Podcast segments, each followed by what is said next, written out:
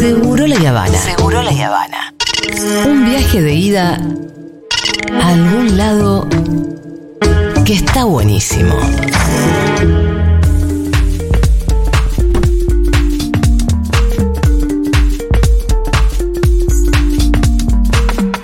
Bueno, vamos a seguir hablando un poquito de Brasil. Eh, bueno, vos te metiste tarde, Rolo, por el bien de tu, Mi salud mental, de sí. tu salud mental y cardíaca, tal vez. Pero quienes vivimos la elección desde que llegaron los primeros datos, otra vez la pasamos mal. No, claro, pero, eso- que- no- pero no estamos sé- más avisados. Eh, sí, pero igual. Sí, pero igual. Y yo en esos casos recurro inmediatamente al señor Alfredo Serrano Mancilla, Claro, que debe ser molestado por muchísima gente en jornadas como El la de famoso ayer. ¿Cómo la ves? ¿Qué pasa, Alfredo?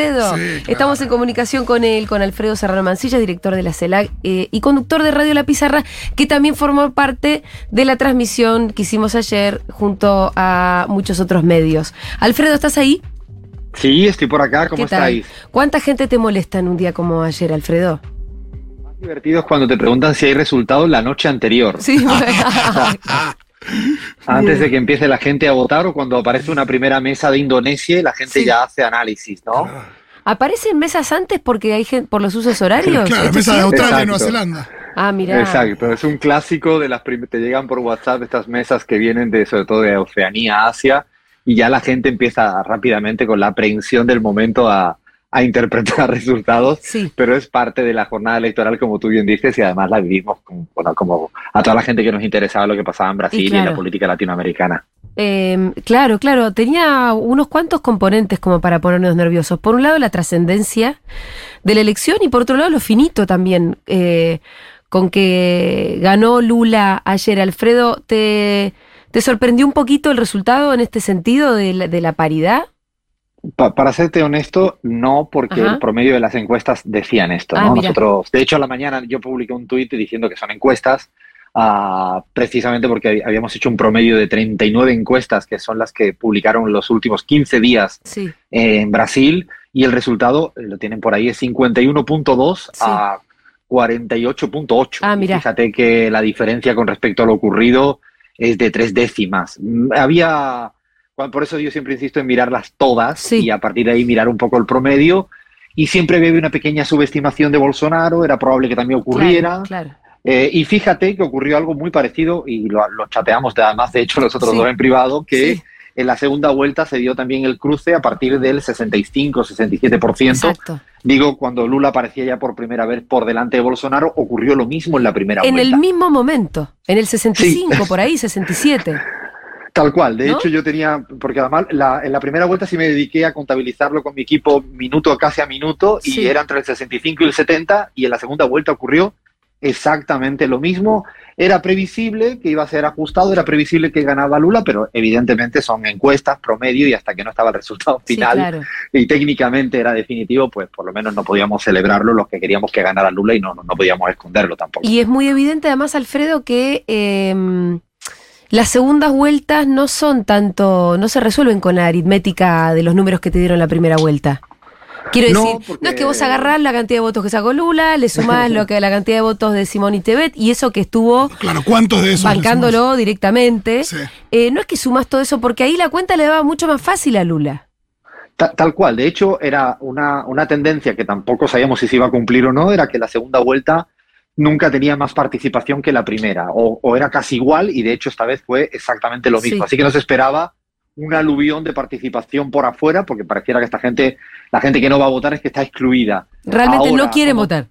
No quiere votar y es una constante. Además, el porcentaje en Brasil es como muy constante los últimos 25 años. Ah, mira. Lo otro era, como tú bien dices, es, es- era complicado ver, porque no es lineal, además no es tan orgánico ni tan fiel el votante de Tebet o de Ciro Gómez. Yo creo que tenían muy poca jerarquía respecto a sus votantes y eso provocaba un poco más de dificultad más allá de, lo- de los grandes acuerdos y Bolsonaro, lo que sí es verdad que lo tenía más difícil porque tenía que remontar un diferencial de voto en primera Sí. vuelta importante. Y sumó muchos votos. ¿Cuál fue para vos el secreto de esta segunda vuelta en la que Bolsonaro que- se acercó tanto? Bolsonaro tiene, tenía, yo creo que una base económica importante, porque ya lo, lo dijimos en algún momento, la inflación muy controlada en Brasil. Brasil y Bolivia son los dos países, cada quien a su manera, que tiene el, el, tema de los precios muy, muy controlada, prácticamente en un momento del mundo donde suben los precios, en ninguno de estos dos países crece, y también una política social, seguramente con interés electoral, pero que es efectiva, eh, y que lo hizo Bolsonaro desde principio de, de año. Yo creo que esos son dos factores del día a día, de lo cotidiano económico. Luego habría otro votante eh, anti-Lula, porque también hay un porcentaje de votación anti-Bolsonaro y anti-Lula. Y el, el antilulismo que existe en Brasil también lo granjea eh, en esta última fase Bolsonaro. Y ya también creo que lo habíamos comentado, es que el bolsonarismo, lo que representa, vino para, para quedarse. Sí. Desaparece eh, en ese caso, en este caso, el centro político, la moderación y bueno, y Bolsonaro representa unos ideales, unos valores, una matriz de ideas que a nosotros no nos gusta, pero hay un porcentaje de la población brasilera que sí. A mí, me, la verdad que eso es lo que más me impacta, porque obviamente que después de celebrar la victoria de Lula y con todo por lo que pasó Lula e incluso la política en Brasil, me resulta muy impactante que tanta gente haya votado las ideas tan extremas eh, de Bolsonaro y me parece que es como para que empecemos a, a prestar un poco más de atención. A vos, respecto de esto, del crecimiento de esta derecha mucho más extrema de lo que venimos viendo, por lo menos del retorno de las democracias en la región, ¿en qué te hace pensar? ¿Tendríamos que estar pensando en qué acá en Argentina, por ejemplo, y en el resto de los países que vos conocés? Fíjate que han habido dos tweets que a mí me han llamado poderosamente sí. la atención y por su coherencia. Milei y Cast, el, el chileno. A diferencia de Larreta y Macri, inclusive, sí. que han felicitado por diplomacia o por interés o por táctica, sí. cualquiera sabe, eh, Milei ha felicitado a, al perdedor, a Bolsonaro, y Ajá. Cast ha felicitado al perdedor, Bolsonaro. Y digo que han sido coherentes porque han dicho lo que seguramente pensaría una persona de derecha en la Argentina. Lo que sienten. No, exactamente. Y además note por qué quiero felicitar al que gana si a mí el que gana no me gusta. Yo no me siento feliz cuando claro. en España gana Vox, no me dan ganas de felicitarlo. No. Eh, a respeto el resultado, eh, entiendo que son reglas de la democracia, pero no me sale una, un tuit o algo público decir felicito a la ultraderecha española porque ha ganado las elecciones. No uh -huh. me sale. Bueno, yo creo que esto me parece que es un rasgo muy distintivo de esta nueva derecha, que es que probablemente es mucho más uh, coherente en el sentido de desnudarse sin tapujos, sin ningún tipo de subterfugio, sin malabarismo, va de frente te dice lo que piensa. De hecho, yo en un momento ayer tuve una tentación que no dejo de hacerlo nunca en la Argentina. Estuve viendo un rato a vosotros y a vosotras, sí. de 5N digo, la que retransmitíamos así colectivamente con Futuro, con más compañeros, con más compas. Pero en un momento puse La Nación porque no podía resistirme. Sí, sí, está muy y bien. Me, y, lo, y, es, y, es, interesante porque estaba mi ley. Y es interesante porque incluso Majul, precisamente intentando ser más, no sé si es hipócrita o diplomático, llámale como quiera, intentó decir Lula es diferente, es un hombre de centro, y Milei seguía diciendo no, es casi un radical socialista. Claro. Bueno, así lo ven. Claro. Y eso es interesante porque es como para entenderlos a esa nueva derecha que no está dispuesta a transar lo mínimo, a buscar ningún punto de encuentro. Y a mí me parece que eso es un rasgo también novedoso no están dispuestos a atender ningún tipo de puente. Fíjate en Bolivia, que además ha sido eclipsado, yo he estado allá, hay un paro de la misma derecha que le dio el golpe de Estado a Evo Morales. Un sí. paro donde empiezan a ver los primeros muertos, donde van con todo y dicen no nos vamos a sentar en ninguna mesa. O sea, es una nueva derecha que no está dispuesta a sentarse en una mesa y cuidado que todavía, como bien sabéis, Bolsonaro no ha reconocido resultados, ¿no? Y a los majules de Brasil, sí, claro, eso todavía estamos ahí atentos, pero eh, hubo reconocimiento por parte de otros aliados de Bolsonaro, como Sergio Moro, por ejemplo. Eh, los majules, estaba pensando cómo los majules de Brasil les creció un Bolsonaro. Exactamente. Decir, Majul lo que quiere es que Macri sea presidente y trabaja para Macri, pero de pronto, de tanto joder, le termina, puede terminar en un Milei presidente. Y no sé si era lo que quería Majul. De hecho, es probablemente, como bien decías, a los Majules en Brasil acabaron inclusive escorándose a Lula porque eh, sí. en el caso de Bolsonaro era una suerte de outsider, más que outsider, era una persona muy autónoma. Además, la derecha nueva para mí tiene un rasgo de desobediente con el sistema, claro. con una parte del sistema que no, no quiere. Es como que no quiere tener ese tipo de acuerdo con el poder económico. Con un sector sí, pero no con todo el poder económico. Igual con el poder mediático. Con un sector sí, pero no con todo el poder mediático. Fíjate en el debate Bolsonaro, en el, en el último debate dijo van contra mí, yo soy casi un antisistema, ¿no? Sí. Lo planteó literalmente. Sí. Bueno, a mí me parece que justamente los Majul, los Lanatas, los Feynman, acá en la Argentina, creo que están en esta disyuntiva de decir, hemos creado en un momento a un Milei dándole cancha, queremos que sean Macri o Bullrich o inclusive algunos Larreta, pero ahora ya está destapado y bueno, esto es lo que pasó en Chile, no era Cast Sí. Probablemente el que quería el Mercurio, sino hubiera preferido a lo mejor un formato distinto, ¿no? Total. Hay una audacia de estas nuevas derechas que te digo que yo envidio un poco, ¿eh? Hoy a la mañana hablábamos con García Linera, no yo, sino el programa Crónica Anunciada, donde decía que, que a Lula no le iba a quedar otra que ser un gobierno audaz porque de otro modo los gobiernos se deshilachan de alguna manera. Em, Hay algo, ¿qué tal, Alfredo, acá, Fito, eh, que estuvo surgiendo y me parece que también es para, para mirar, eh, se, se alimentó todavía en un punto más este cuadro que viene mostrando que lo que gana en Latinoamérica, y creo que en el mundo también, es la oposición. Diez de las últimas once elecciones en, en Sudamérica fueron para la oposición a los gobiernos está de esa discusión. ¿Ganan las izquierdas o están ganando en realidad las oposiciones? En el ranking ganan más las oposiciones. Claro, ¿vos qué decís? Eh, eh, fíjate, bueno, hola Fito, ¿qué tal? Yo decía que, que en esto que, que planteas, qué curioso que justamente ayer ah, sale este, este clivaje de intentar desplazar la discusión derecha-izquierda para oposición Mm, eh, oficialismo. Y digo qué curioso porque cuando en el 2015 de alguna manera aparecían los gobiernos de derecha con ciertas victorias electorales, no se planteó como que era una alternativa precisamente en esta misma dirección. Claro. Por lo, lo que quiero decir es que no es cierto que hay un porcentaje que probablemente es el, el opositar te permite pues decir eh, no criticar y es mucho más fácil estar en la oposición que está en la gestión cotidiana. No hay la menor duda de esto y seguramente hay una cuota que lo explica. Pero no me gustaría, no me, al menos a mí, lo, lo estuve pensando anoche porque me lo enviaron alguna gente y alguna Sí. gente que le respeto incluso intelectualmente, pero me sorprendía que se estuvieran instalando esta idea despolitizada claro. y Claro. planteando la cuestión de ahora te toca a ti, mañana la alternancia liberal, que de hecho en América Latina se ha, se ha planteado cada vez que gobierna el progreso. Porque además, en Cuando- realidad, se, se- se- lo, lo explicaban como diciendo, es el gana el hartazgo. Exacto. Gana no la justamente, justamente gana el hartazgo precisamente para intentar, yo diría que un poco a desdibujar, ¿no? Eh, la discusión ideológica, que no digo, insisto, no, con esto no estoy diciendo que no exista una cuota de hartazgo, que evidentemente eh, existe y hay que estudiarlo y hay que entenderlo. Pero no me parece justo que ahora eso eclipse la discusión ideológica, porque de hecho no lo es, y curiosamente, insisto, cuando se hablaba del fin de ciclo progresista, se hablaba del fin de ciclo progresista y no se hablaba del hartazgo ni de este otro, Claro, ni de claro. este otro Claro, clivaje, claro. ¿no? Claro, es conveniente decir que en realidad es hartazgo cuando estén ganando a las izquierdas. Ahora, eh, retomo la idea que venía desarrollando antes. Hay unas nuevas derechas mucho más audaces, lo venías describiendo vos también. ¿Cómo? Y, y García Linera que decía, bueno, lo- el gobierno de Lula va a tener que ser audaz también. ¿Cómo te parece a vos que hay que empezar a pelear contra estas derechas? Yo- fíjate que... que Como consultor anoche- político, si yo fuera candidata, te diría, ¿qué hago, Alfredo? Eh, ¿Qué Yo, en una cosa que sí me, me quedaba ayer pensando Sí. en un debate que me di cuenta que teníais, pero evidentemente en tele a veces no se puede llevar hasta, hasta el final, es la interpretación de cómo gana Lula y por qué gana Lula. Y uno, ah, creo que ahora ocurre algo muy interesante, va a ser la interpretación de qué hay que hacer primero en torno a la victoria de Lula electoral.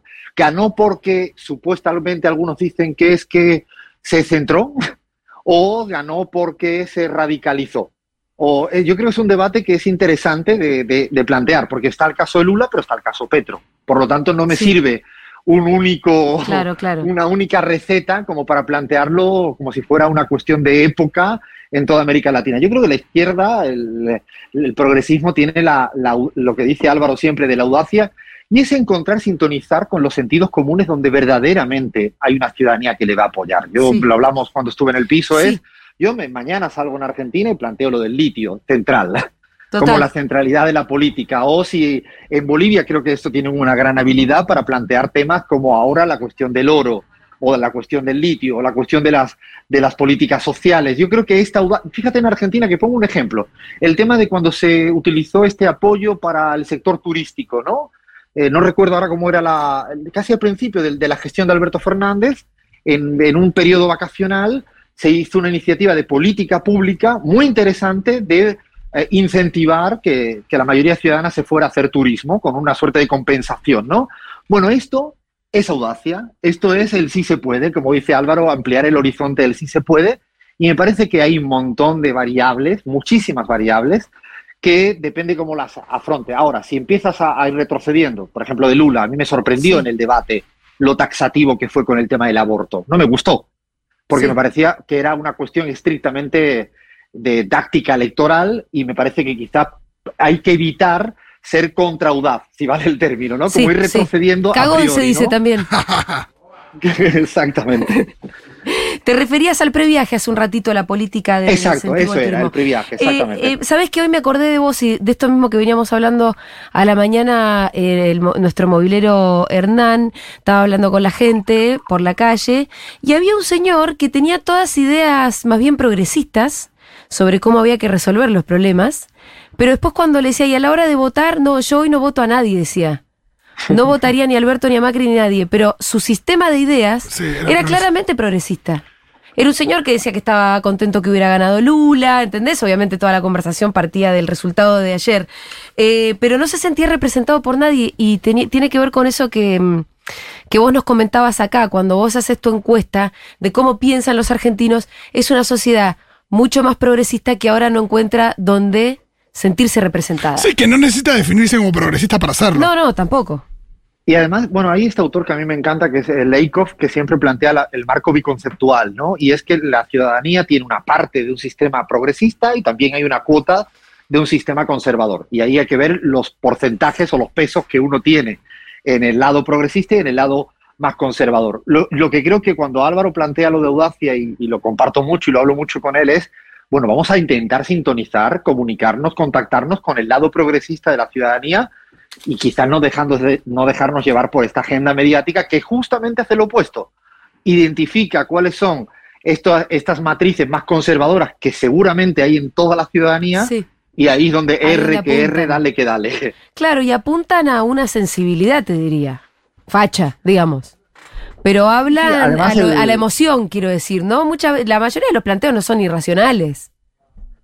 Pero además fíjate que dices algo que, incluso en el mapa de, sentimientos, que es clave, tampoco es un tema que hay que pensar que es una cuestión estrictamente de, marketing ni de electorero, ¿no? La gente tiene sensaciones, tiene sentimientos. Yo de hecho vengo de estar en Bolivia, vamos a publicar ahora una encuesta en Bolivia y la gente tiene eh, un mapa de sensaciones, de sentimientos, de, ganancia de la soberanía, de identidades, de un montón de cuestiones que tienes que intentar tocarlas. Yo creo que incluso ahora en la Argentina, ¿qué hay que plantear? ¿Esperanza o conectar con él la bronca? Bueno, no es lo mismo. No es lo mismo que la gente esté con bronca y tú ya le planteas una suerte de ¿no? momento de esperanza idílico cuando la ciudadanía está con bronca. Bueno, esos esos, eh, aspectos que son fases emocionales que yo creo que no hay que frivolizarlas y regalárselas a, a la derecha porque me parece que cualquiera de nosotros y nosotras una mañana se levanta de buena onda, de mala onda y toda esa cosa que nos pasa. Claro. Eh, por último, ¿qué te pareció el discurso de Lula? Un discurso muy trabajado, me sorprendió mucho por, porque además es un orador fantástico. Estaba surcido, ¿no? Decidió escribirlo y leerlo, cosa de no salirse una coma. Me, sorprendió, me sorprendió que lo escribiera. Eh, quizás me hubiera, me hubiera gustado tener, a lo mejor, escribirlo y haberse salido del guion en algún momento. Eso me sorprendió. Entendí que quería ser muy pacificador, que trabajó en una idea de, gran acuerdo nacional, de gran consenso, de, cayó también en muchos tópicos que, me parecían también quizás para no generar más ruido del necesario en esa noche electoral, insistimos, sin que todavía el presidente haya dicho nada, lo cual es una anomalía democrática que no hay que perder de vista. Yo creo que Lula tampoco lo perdió de vista y probablemente no quiso ah, pisar ningún charco en ese, en ese momento. Y también muy Lula, ¿no? Muy Lula en el sentido de plantear aspectos como a la sociedad, al pueblo, al pueblo más humilde, más pobre, eh, incluso guiñó el ojo a algunos aspectos de, de programa económico, social, que en ese sentido estaba muy interesante, incluso en términos de política exterior, por ejemplo, que, utilizara la palabra África o los pueblos africanos, eh, a mí me llamó para bien la, La, atención que no es habitual en los líderes y lideresas en América Latina. Totalmente. Bueno, Alfredo, te agradecemos muchísimo el análisis, te mandamos un beso enorme. Dale, beso para, para todas y todos por allá. Un abrazo. Era Alfredo Serrano Mancilla, él es director de la CELAC, también conductor de Radio La Pizarra y doctor en economía. Estoy pensando, el año que viene le vamos a quemar la cabeza. Ay, chabón. Alfredo. sí. ¿Te imaginas? Va a tener que tener su columna acá, me parece. Ya venimos.